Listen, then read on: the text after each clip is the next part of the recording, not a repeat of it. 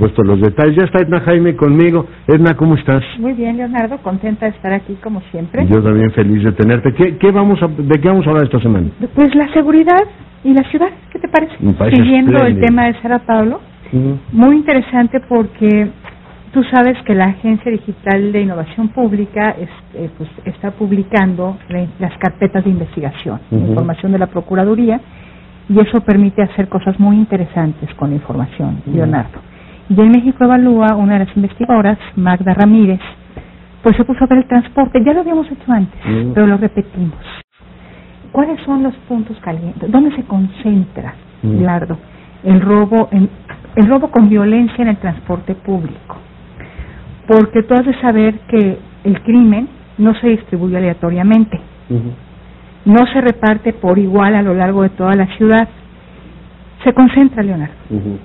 Y se concentra por ciertos factores del espacio que hacen posible, o sea, que promueven esa concentración. Eh, ya lo habíamos platicado, el año pasado publicamos este documento de 5.013 homicidios, eh, dimos con los puntos calientes de violencia letal en la ciudad, eh, encontramos algunos factores de propagación, Leonardo. Impresionante cómo usan la tecnología para determinar Pues todo la eso. ¿no? la- Casi lo cartografian por manzana. El, el análisis geoespacial da para muchísimo, Mm. Leonardo.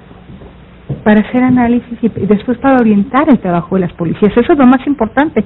Ujú. Esto eh, a, a ti y a mí nos puede provocar eh, eh, Interés intelectual, pero para interés ellos interes- es- Pero imagínate a la policía de la Ciudad de México orientando su trabajo en territorio a partir de estos de estos diagnósticos. Es como si a mí me dices dónde están los filones del rating. Así es. Persíganos. Algo así. Imagínate, yo sería, yo sería una apasionada, Leonardo, de ver estos mapas, de generar estrategias, intervenciones. Y hicimos ahora esto con el transporte público. Y pues lo mismo, se concentra y se concentra por razones del espacio urbano. Leonardo. Entonces, ha crecido mucho, luego con violencia en el transporte urbano.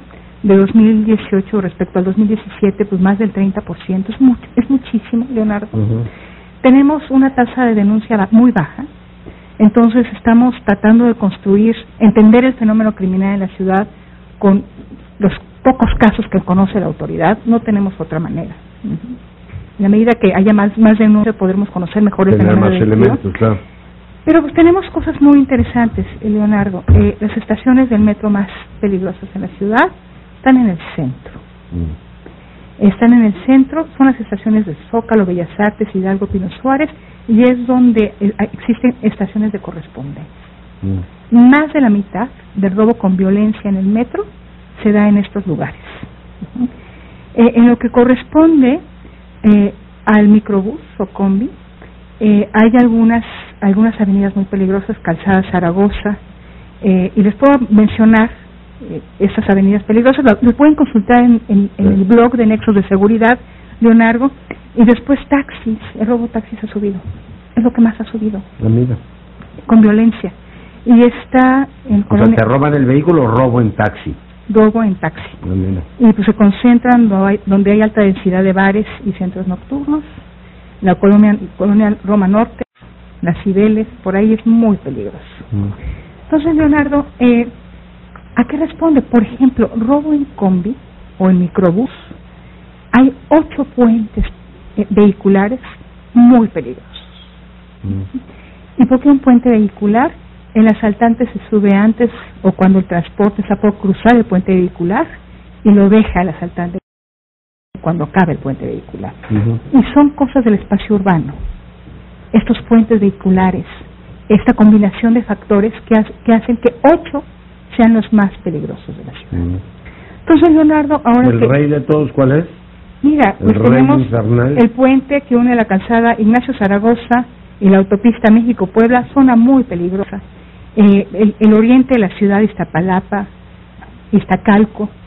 Y fíjate que otro tema de, estos, de esas características del espacio urbano muy importantes, las colindancias son como territorio de nadie Mm. y por eso se concentran los delitos. Lo ahí. hemos visto varios episodios. Eh, Iztacalco, Iztapalapa, la frontera con Nesa. Entonces, Leonardo, Pues después de decirte esto, el anuncio que hizo el secretario de, Seguridad Pública de la ciudad que iba a tener agentes infiltrados, o no se llama infiltrados, se llama este... Encubiertos. Encubiertos, encubiertos en las 38 rutas, no es necesario. Le está rompiendo el corazón. yo, le hago trabajo. Mire, cuide sus este, estaciones donde tiene intersección del, del metro y le puede ir muy bien. Estos son sus puentes calientes. No, no es necesario, este Leonardo. Eh, esta, ese tipo de análisis geoespacial y mm. de identificación de puntos calientes lo que permite es hacer uso óptimo mm. de, de, eh, de tus recursos, en, mm. este, en este caso de elementos de seguridad pública. Eh, y Leonardo, y decirte que, bueno, esta visión de entenderlo hiperlocal, este, de generar diagnósticos, de tener intervenciones muy integrales, es una visión derrotada. Mm. O sea, me siento derrotada. ¿Y, ¿Y qué hay que hacer cuando uno se siente derrotado?